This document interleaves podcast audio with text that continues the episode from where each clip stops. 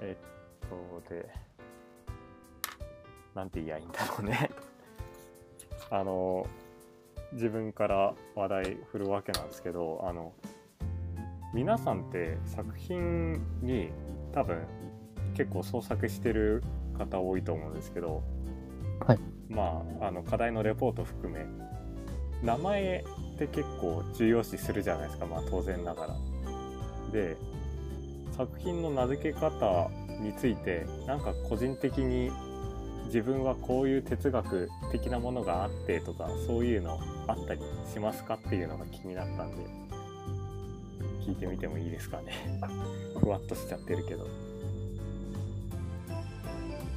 作品の名付け方、作品から広げて他の細部のその名称の、ち名称のその、うん。あの、名付け方とかでも、ありですかね、これ。って。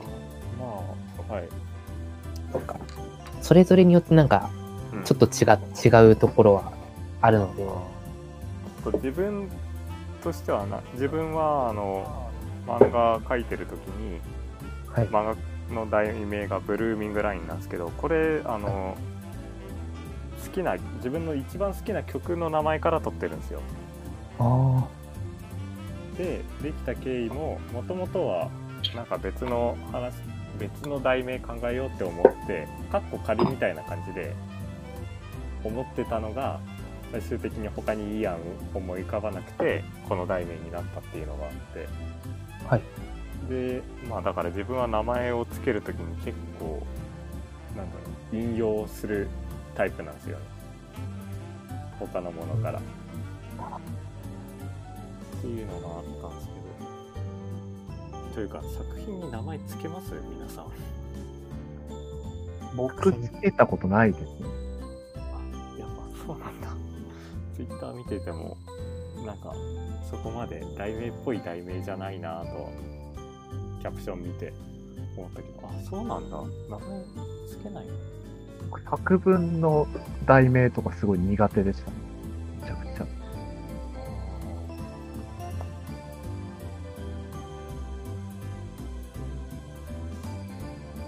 名前ですか。私の名前、哲学っていうものは、まあ、確立はしてないなっていうのはあって、だけど最近は多いのはなんか一文みたいな。あ、だけど長文タイトルはすごい嫌いなんで、うん。あの、短文の、その、なんでしょう。その作品の情景とやりたいことっていうのは端的に分かりそうな、だけど、これどういう意味なんだろうなって思うような、引っかかりがあるような、その、の題名作りっていうのは心がけてるかもしれません。えよ、やっぱりその作作品がどういったものなのかっていうのの分かりやすさっていうのはちょっと自分の中には多分ありますね。その、例えば、その不純なことを書く話だったら不純なっていう、その、とてもストレスにそんな感じな話だが話のタイトルにしたりとか、うん。あとは、そうですね、あの、無人駅を舞台にした話だったら、午前1時半無人駅に行ってっていうような、無人駅っていうワードを前面に出してくるような、そこがキーになるかな。っていうようなお話のタイトル付けっていうのはしてますね。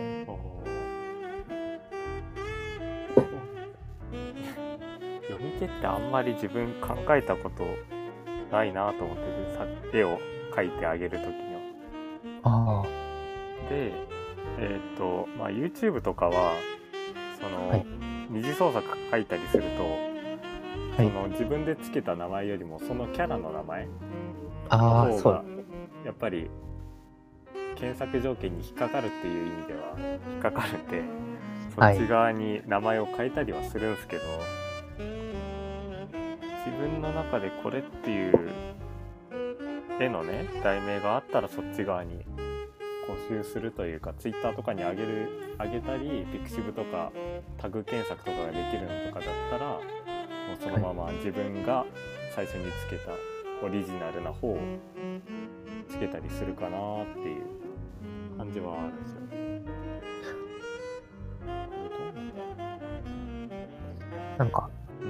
ちょっと似たようなことっていうかう、んあり、あって、その、なんでしょう。特に、えーっと、YouTube でいくつか、その曲の、作曲した作品をいくつか出してるんですけど、それも、うん。なんか、タイトルによってちょっと、再生されやすさっていうのがなんかあるなっていうのがあって、その一時期う、んその、カッコ作曲してみたっていうのを全、その、うん。タイトルの先頭に置くと、若干 PV 数が伸びたりっていう、ような。それとまた別に普通にさその作品のタイトル名だけ載せたらあんまりその伸びなかったとか、多分、なんか検索システムにすごい引っかかるうん。ようなそのタイトル付けっていうのは、うん。そのウェブで見見てもらうためにある種必要なものなのかなんかうん、膨大にやっぱり情報があるから、その中に見てもらうためにはその、そのタイトルっていうもののタグ付けっていうのは、一つ必要なのかなっていう、そう戦略的なそう。視点でのタイトル付けっていうのはちょっと考えちゃうんですけど、これ考えるとなんか自分の創作、創作とそのビジネスみたいなその戦略とっていうのがき、その、の板挟みになって、あ。ちょっと、うーん、それってどうなのって思っちゃう時あるんですけどね。あそっかまあでも確かになこのラジオもさあのはい。結構タイトルからなんだろう購読者が少んん？購読者であってんのか？まあいいやはい。あの普通に聞いてくれる人がさ、ま、毎回聞いてくれる人がさそこまで多くないからさ、タイトルの差が再生回数の差に如実に現れるんだよね。あこれは伸びるかもって思うのとこれはあやっぱ伸びないかみたいなのは本当にね思ってまあ結構それでも好き勝手に語ってはいるけどはい。で。も名前一つでやっぱり見方って見る興味を引くっていうのはあるんだろうなっていうのは思って。なんか やばいな。これもなんかお蔵入りになりそうな感じの。話が全然前に進まねそう、今はなんか、ポッドキャストのコロナの中の大学生うん。の、タイトル見てるんですけど、えうん。なんかそうですよね。なんか、例えば、うん12回、エイトの香水についてとか、うんやっぱり、その、香水って割ともう、結構、検索されるワードうん。で、それで関連として出てきやすいんだろうなっていうのはうん。思うんですけど、ただ、大学生の今のリアルな日常ってうん。言うと、大学生でヒットしてもなん、大学生で検索してもそんなうん。関連としては結構低かったりとか、創作って言っても創作、あの意欲を上げて創作することっていう9回目のタイトルとかも、やっぱり創作っていうのは広い広いし、その中だとやっぱ関連性がちょっと薄くなっちゃうのかな。なんか一つ固有名詞でなんか強いものがあると伸びるのかなっていう、けど今話題のもの、だうん。なんか、だからこそなんか、その、例えば歌っ歌ってみた、ニコニコ動画の歌ってみたとか、なんか人気の楽曲を歌いがちな歌い手っているじゃないですか。うんその名前は載せないですけど、そういううん人たちがいるのって、やっぱり人気の楽曲って今再生、その検索回数が多いから、それに関連させて検索されることでなんか再生数を伸ばそうっていう魂胆もあるのかなとか、そういうビジネス的な視点で考えてるのかなとかうん思っちゃうんで、思っちゃうんですよね。いやーまあでも自分のビジネス的っていうわけではないけどやっぱりはい反応が欲しいからメジャーなものへメジャーなものへって二次創作はねそういう傾向は出るよなーってそうですね。みんなが見てくれるものの方が見てくれる。自分としては絵が描いてる目的も結構承認欲求を占めるところが多分他の人よりも大きいからはい。何描いたかっていうよりもどのくらい見てくれたかっていう方が自分としては重要かなっていうまあもう完全に経済的でちょっとあれなんですけど。でも、やっぱり見てもらいたい欲求って創作に必要だよなっていうのはう、んだって、見てもらえないで書いてるのって結構精神的にもきついし、うんやっぱ書いてて認められるのって嬉しいっていうのは、うんその創作者なら割と誰しも持ってるような感情だから、うんそれは全然否定はしないですよね。僕も普通に認められると嬉しいし。そのバランスというか 見てもらいたいがために、まあ、自分としては気持ち曲げてる気はないけど気持ちを曲げるのはやっぱり自分でも違うとは思うしうーん。まあ難しいところだよね。でなんか残り2人を置いてけぼりにしてるけどあ難しいね。うん。ごめんね、なんか話が広がんなくて。え、でも大学の論文とかって、なんか、そこで自分の味出してやろうみたいなことを考えたりするのか、それともベーシックな当たり障りの名前つくない名前をつけるのかっつったら、どっち派ですか？社会学的な論文じゃないんで、あの完全理系なんで。個性とかも入り込む余地がないんですね。あそうか。えっと、そうですね。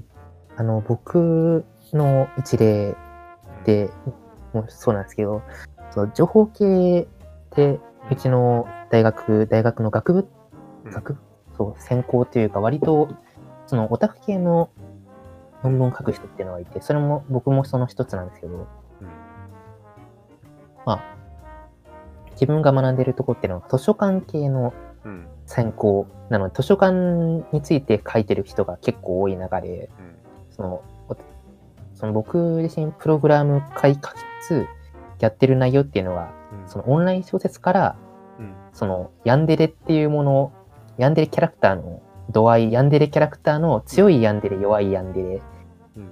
真ん中のヤンデレっていうものを、その、文章の中から、オンライン小説の文章の中からだ、その選出して、それで推薦するっていうシステムを作ってるとかいうのを出してみたら、あまりにも浮いてしまったというお話があります。でも、発想の時点でぶっ飛んでるからそりゃ見られるような気もするけどえっと、そう、論文の、論文レポートのタイトル、凝りますか問題。あでもあの視点視点が題名に戻ってくるっていうのはああ。面白いというか自分は結構あのまた創作の話に戻っちゃうんだけどはい。絵を描いてから題名決める派なんだよねはい。自由に紙を渡され自由に書いていいよって言われても先になんだ書いてる書いて途中から思い浮かんだ語句とかを入れ込む形だけど、はい。視点最初に視点決めて視点というか題名決めてやるのも面白そうかなって今思ったんで、なんか、うん。一種、お題、お題作文、お題イラストみたいな、もんですよね。手順、そうですね、逆にするだけなんか、また書けるものが違ってきたりっていうのはうんあるかもしれないですよね。なんか、そういう、いわゆる逆逆にして書いてみるというか、あの、うん。手順を逆にして、同じもの、同じもの？同じようなものうん。を書いてみたら、そこで違いが出てきたらちょっと、それって面白そうですよね。なんかうん。芸術としてちょっとやってみたさはありますよね。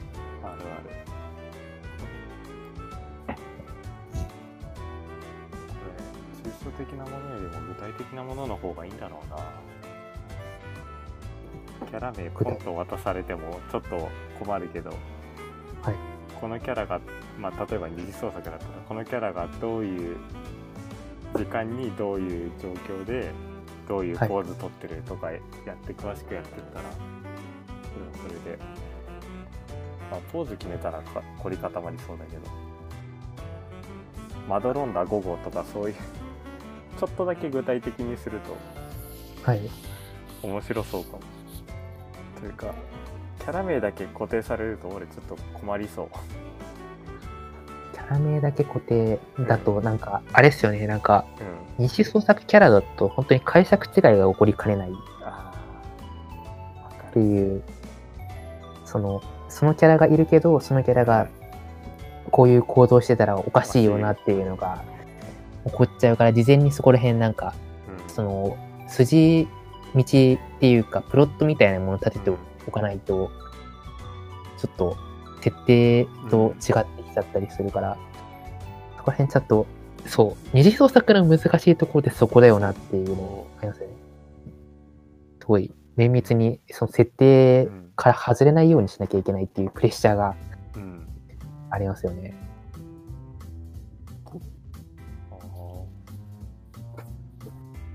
二次創作が書けない。いや僕自身二次創作書けないので、そそういうのが理由で二次創作書けなくて。ってことは書いていくうちにだんだんと設定が決まっていく感じなのかな？そうですね。あの、もともとはそんな感じでやったんですけど、うんその、そうですね。最近、その、うん僕自身が就職活動の一環で、うんシナリオライター系のインターンっていうのに行きまして、それで、ああ、なんか、話進めながら設定作るのなんか、後で絶対破綻するなっていう、破綻するなっていう危機感を覚えてしまって、その時になんか、うん、どうすればいいですかねって、その、現場の人に聞いてみたら、なんか、キャラ、キャラ設定からちゃんと始めた方がいいよって言われて、今はキャラ設定からっていうように心がけてるっていう感じです。なんかそれの話はお願いそうだな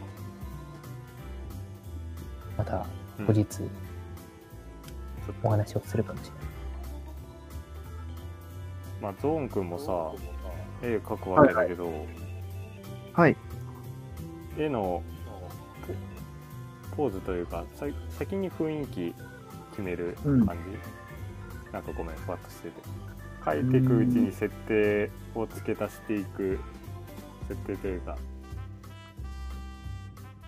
なんだろう。あ先に笑顔描きたいとかじゃなくて後々からこの表情にしようかなみたいな感じで。ごめんなさい。本当は、すごく、あの、自由に描いうんた方がいいと思うんだけど、うん。俺が今、頑張ってるのはイラストだから、なんかその、見てくれる人に、こう、引っかかるフうん。フックみたいなのが必要で、で、一番フックを出しやすいのがその対比みたいな部分。だから絵だったら明暗とか、うん。明るい部分、暗い部分とか、要素の対比、うん全然違う要素を掛け合わせるとか、うんみたいなのをこう、パズルみたいに考えて、絵を考えるっていう感じかな。ああすげえ考えてんな なんかし仕事で本当にそういう課題があってはい、絵を描かなきゃいけない時とかは、そういう風に考えるみたいな。本当は、なんか自由に描いた方がいいと思う、もっと。こああ趣味と仕事は確かになんかやり方を変えないとっていうか、その職場によるセオリーみたいなものってありそうですよね。うあそうですね。それこそイラストレーターとかだったら、あの、なんか絵柄を合わせなきゃいけないっていうのがあるあるっぽくて、あその、その会社の絵柄に合わせなきゃいけないっていうのがあるっぽいっていうのは聞いたことある。多分それとに、それによる影響だとかと似たような感じなのかなとかちょっと今思ったりは。色数が決まってたりとかしますもんね。色数が決まってる。ああ、システム的なことで、もっとメタ的な、昔のドット絵だったら、ねそもそもドット絵は制限があったわけで、はい。そそんな感じで、その延長線上で、作品の色合いみたいな、配色みたいなのも決まってる場合もあるし、そうですね。いろいろ制限がありますね、うん仕事の絵は。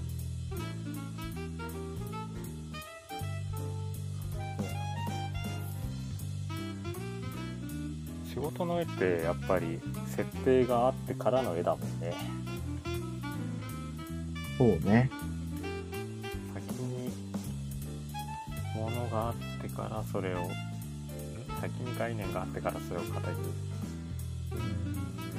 なんかできたら楽しいだろうな。それが最終的になんか設定やるだけで勝手にキャラたちが喋り出すっていうあ理想的な苦労しない状況に。行くんだろそうれすごい楽しいですよね。うん。いやーこれ絶対難しいんだろうな。逆に言うと自分もなんか話を作ろうと思った時はどちらかっつったらなんだろう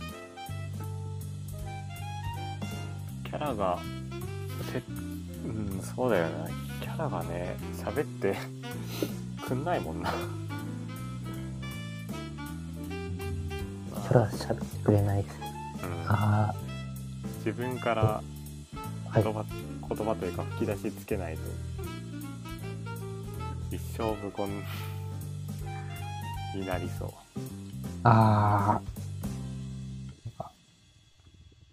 脚本とか作って、セリフオンリーの、なんか、セリフオンリーで書ける、その、なんでしょう、場所っていうのを作っていくって、それで、なんか、話、話し言葉になるべく、なるべく話し言葉にするためになんか、口に出して、セリフを口に出してなんか、その、作るっていう時があるんですけど、うん。うんそれやると、感情移入というか、そのキャラが自分の中にインストールされるような感覚はありますね。そっか。出してみるの。声に出してみるのもありかもな。なんか変わるかも。そうですよね、なんか。うん。そう。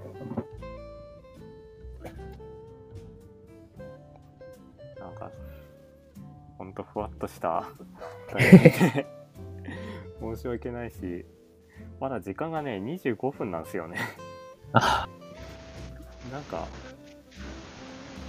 アイデアボックスにあるので喋りたいのあったら もう一本。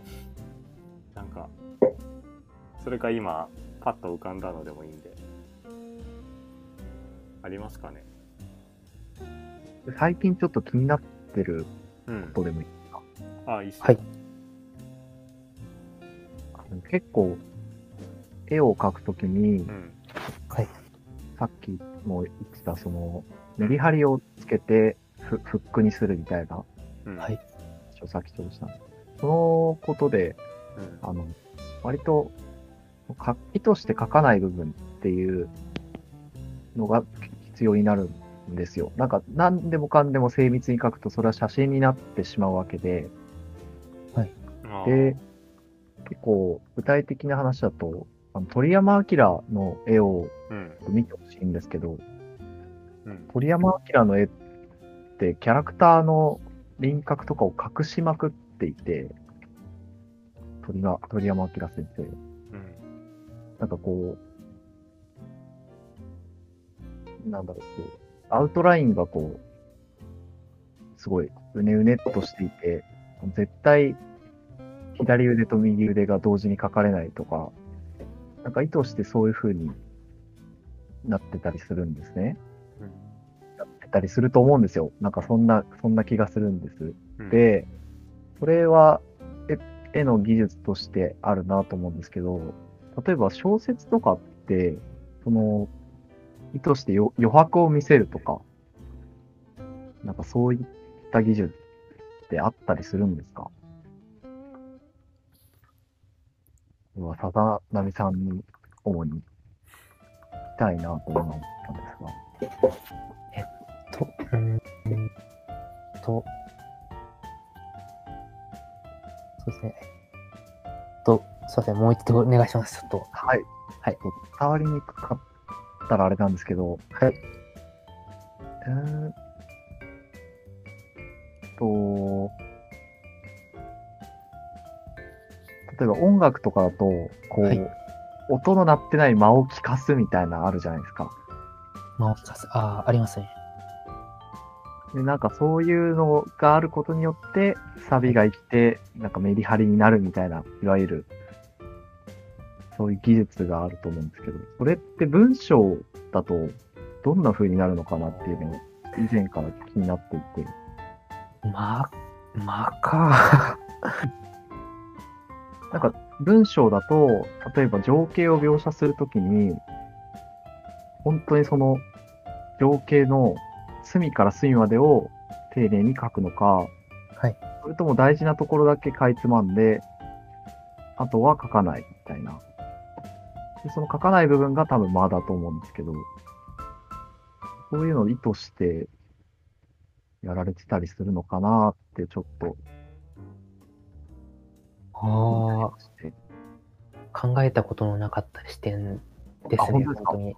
なんか、どうでしょう、間、間っていうか、間じゃない時っていうのが、要は、情景描写がとてもはい聖地っていうイメージでいいですか、これって。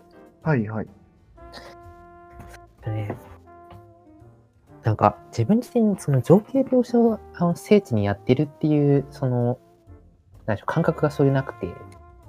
あなんか一応そのどういう場所でふ割とふわっとしてるんですよねまだ。なんか。あ自分のスタイルとしてルールじゃないけど、まあ、毎回こんな感じにしているっていうのがある感じですか？あの一応情景として綺麗なものは映したいと思ってるんですけどなんかそれよりもそういうものを見て動かされた心心っていうか精神というかそっちの方を結構書きがちなのでまあ、っていうとちょっと違うのかなっていうかなんか、そう。で、なんか、そもそも情景描写がそんなに上手くないの、上手くないっていうところもあるのかもしれないですけど、そうですね。より感情を書きたいっていうのが強いので、情景描写を少なくすることでの間の作り方とかはあんまり考えたことがなかったかもしれないです。うんなんか、そうか。でも結構、鳥山明論は自分的にも気に入っていて、はい。なんかうん、それについた時にグレードアップできたな、みたいな感じがあったんですけど、はいそれはあんまり、共通認識としてはあんまりないのか。怪奇戦さんとか、キャベツさんとかどう、どんな感じですか？伝わ、伝わってるのか？なわかんないけど。うーん。鳥山明って、あれは、はいドラゴンボールとかあられちゃうんですよね、多分。そうそうです。うーん。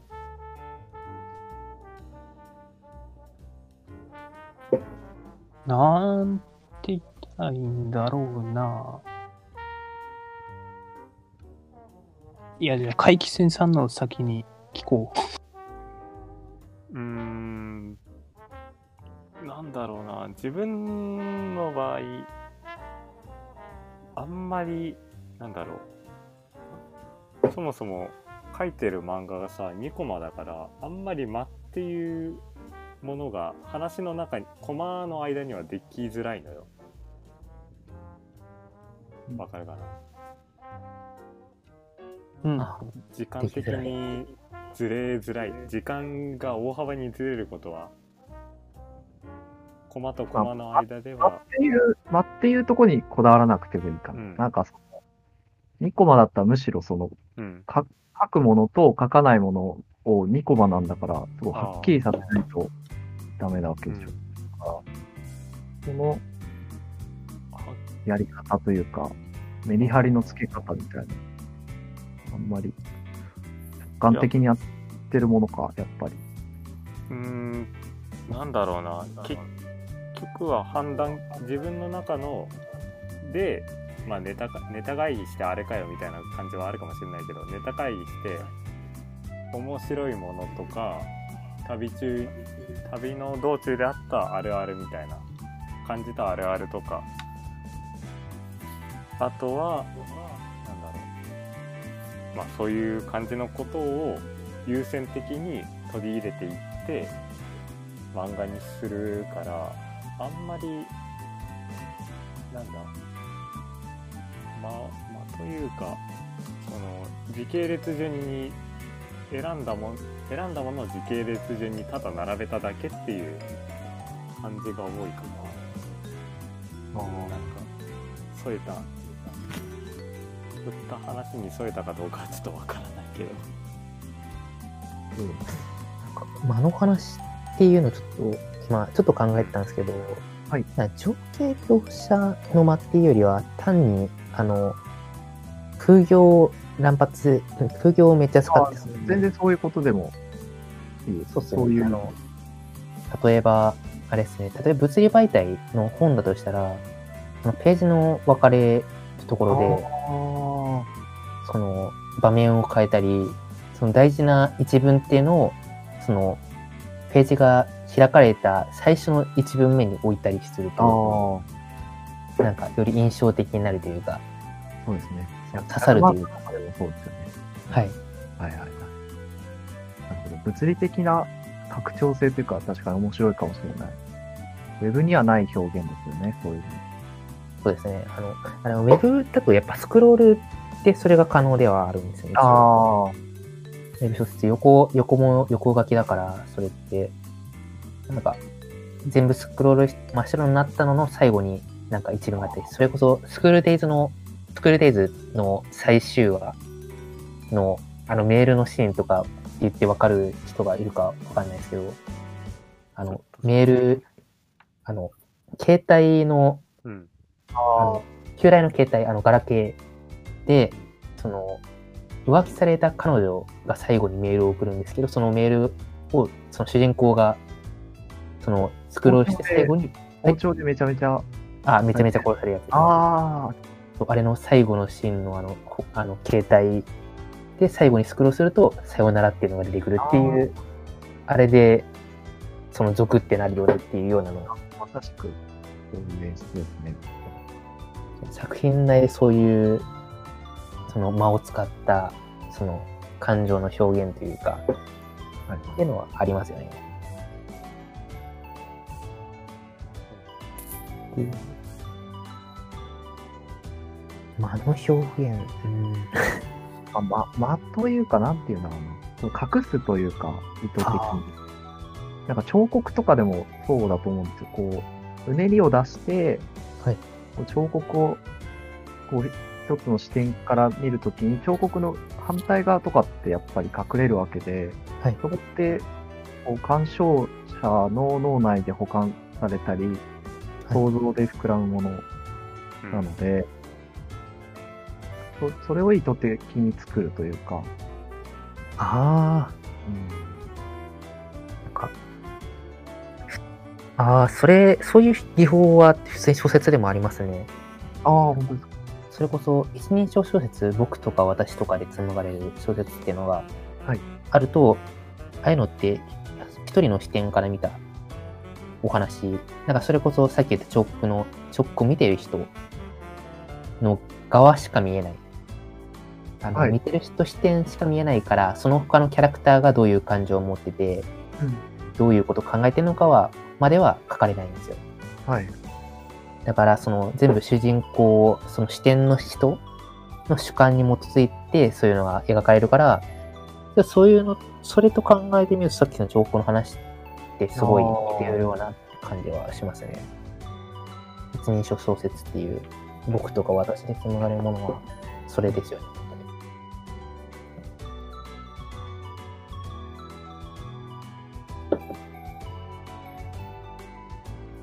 とは、どうでしょう。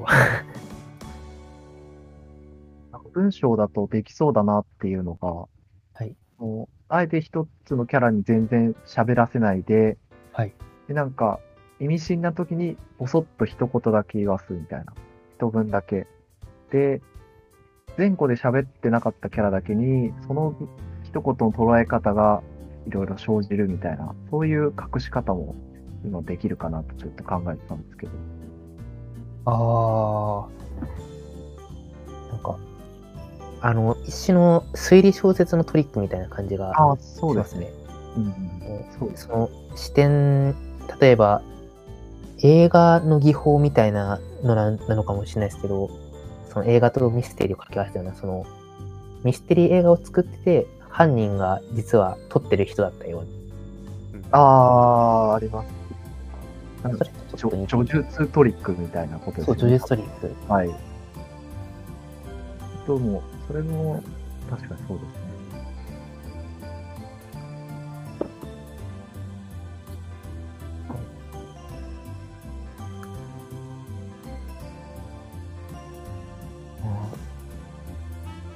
そうですね。なんか隠すっていうのは、やっぱり、読者の探したい、探したい欲が読者には多分ある。あああの、推理とかってやっぱりそういう目的で読んでるっていうのもあるし、でも謎があったらなんか、そのどんな小説もそうですけど、謎があったらなんか、それを放っておきたく、放っておくともやもやしちゃうから放っておきたくないよなっていう欲は、読者視点からしたらあるのかなっていうあ感じは。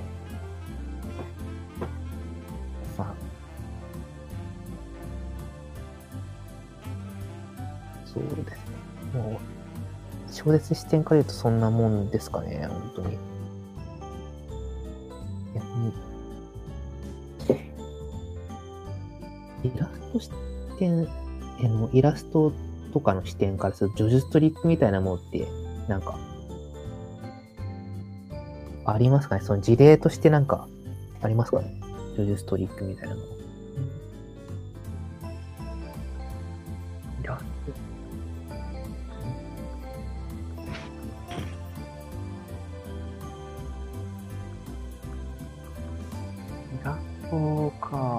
イラストって一枚の絵っていうことですもんね。一枚でも、あ、その作品、一作品ですね。なんか漫画的な表現とかでもいいですか？あ、大丈夫です。すごいぜ下品な例なんですけど、うんはい。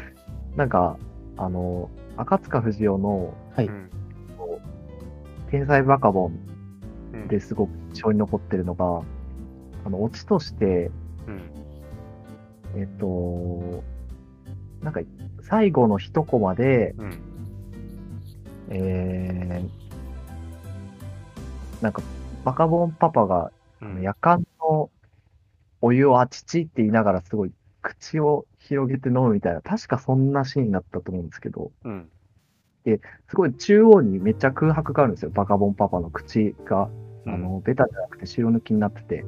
はい。うんで、それは、あの、後ろの、えっと、最後の、えっと、ページをめくった裏のうん。面で、なんかバカボンがめちゃめちゃおしっこしてる絵が描いてあって、で透かしで見ると、表のバカボンパパに、バカボンのおしっこが入ってるみたいな絵になるっていうあ。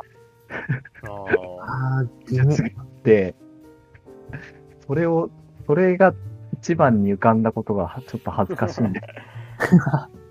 なんかトトリックとかいう話になると、そういうのが浮かんじゃいます。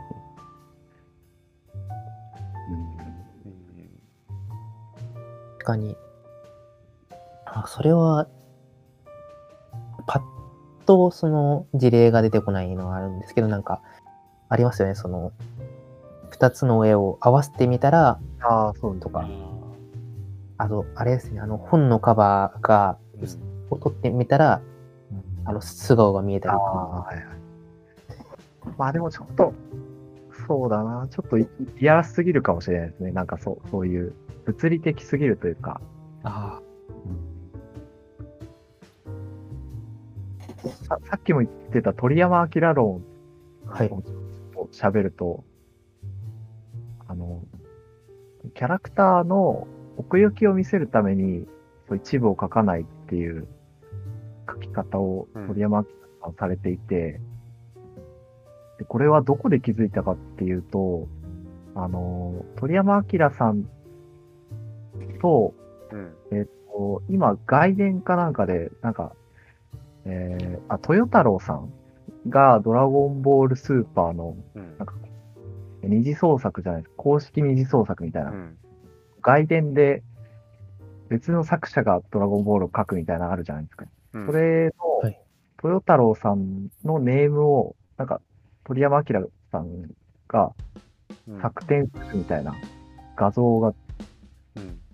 ツイッターで見かけまして、で、豊太郎さんのネームと鳥山明のネームってもう全く別格というか、全然違うもので、違うってはっきりわかるんですけど、なんで鳥山明のネームがこんなにいいものなのかが、なんでだろうって考えたときに初めて気づいたというか、なんかそのキャラクターを全部書かないとか、キャラクターの口調とかも、こうあえてこう、なんか説明口調にしないというか、なんか変に語尾を丸めるみたいな、そういった書き方をされていて、かすすごくそこが面白いなと思ったんですが、例えば漫画とかで言うと、そう、思い当たる節というか、なんかありありますかね、そういうの。そんな視点はあんまりないか。キャラクターを描きすぎないでしたっけ？そうですね。ああ、だけど、それって検すごい索し。て、そう、あはいはい。あ、なんか画像を見見てみると本当にわかると思うんですけど、はい。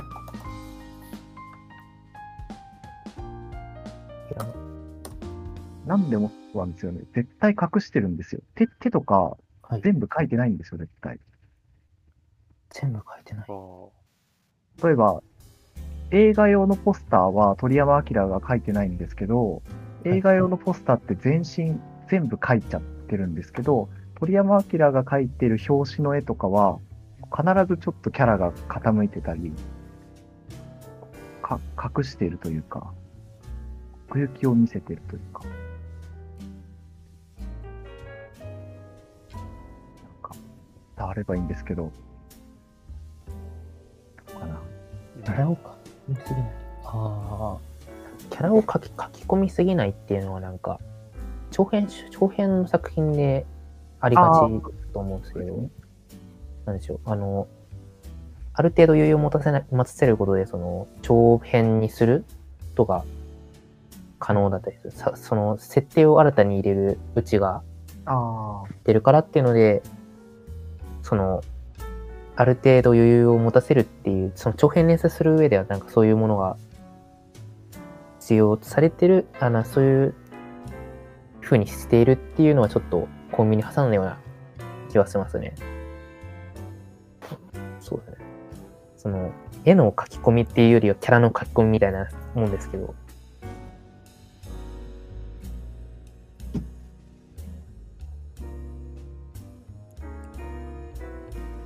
あの画像検索してはいはいはい。見てて、あの片足をわざと描かないというか上からのああ、みたいなことだよね。そうだね。うん。なんかむしろ豊山明ってすごいごちゃごちゃって書き込んだりするんだけど、うん。全部隠しが入ってて、全部の要素をうん気持ちいい形で関連づけて、ちゃんと隠して、全体のアウトラインをあの太字で黒くしてっていう規則性があって、本当に鳥山明以外の人が描いたドラゴンボールの絵と全く違うものなんだよね。だからそれがすごく面白いなって思ってるっていう話でした。すいません、ちょっと。本当に見てみればわかると思う。右腕だけ絶対隠れてるとか。書き込みっていうか、構図の話だよね。なんかその、ポージングの話。右半身が絶対隠れてるとか。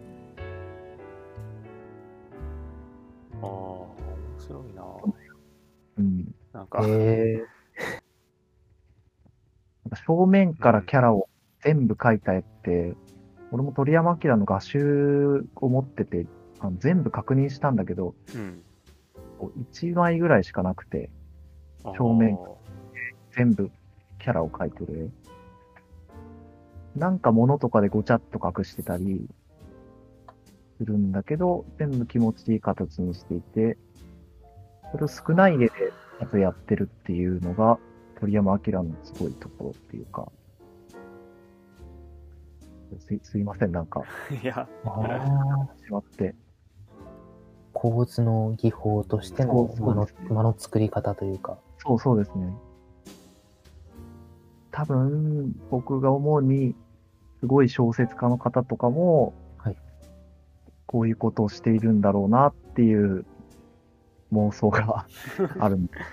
ああ、普遍的な美意識みたいなところで、あの全部の作品に言えると思うんですよね。なんかこういう隠すみたいなことって。あ対あー隠す。隠す、彫刻とか。そうそうそうそう。隠す、俺あったわ。あった。名前を隠してるわ。作主人公の。ああ。なるほど。うん。これはもう完全に他の人も自分に、ん？なんだ、主人公にちょっとだけでも映り込みやすくしたりというか、反映したりというあいう面で名前隠してたわ。いやあー、これ最初に聞かれた時に出せればかっこよかったな。あ、あ、でも、それは、すごい、うん。その通りだった。すごい。それ、ちょっと僕も似たようなことやったなっていうのをはい思い。あの、主人公とヒロインに名前を付けないっていう、あそれはなぜかっていうと、その名前付けちゃうとどうしてもその個人が特定されてしまうっていうか、キャラが固定されすぎてしまうようなっていうのは感じて、それをあえて、あの、その作品では先輩と後輩っていうキャラクターで、あの、先輩が一応主人公で後輩がヒロインっていう。やったんですけど、そうすることで、なんか、より普遍的なというか、どこにでもいるような、どこにでもいそうな感じの、まるでこの世界にいそうな架空のキャラじゃないぞっていうようなことをいう、そういう意味付けができできたのかなっていうか、そういうふうなことをしたくて、あえて名前を付けなかったっていうのがありましたね。おーあの、そのキャラ、そのキャラを、あ、固めすぎるとなんか、やっぱり、架空のキャラ、架空のキャラなんですけど、なんか架空のキャラ化されすぎてしまうから、あそれをいかにリアルに近づけるかっていうのの一つの、あの、やり方として、あえて名前をか、名前を出さなかったー。うんことはやりました。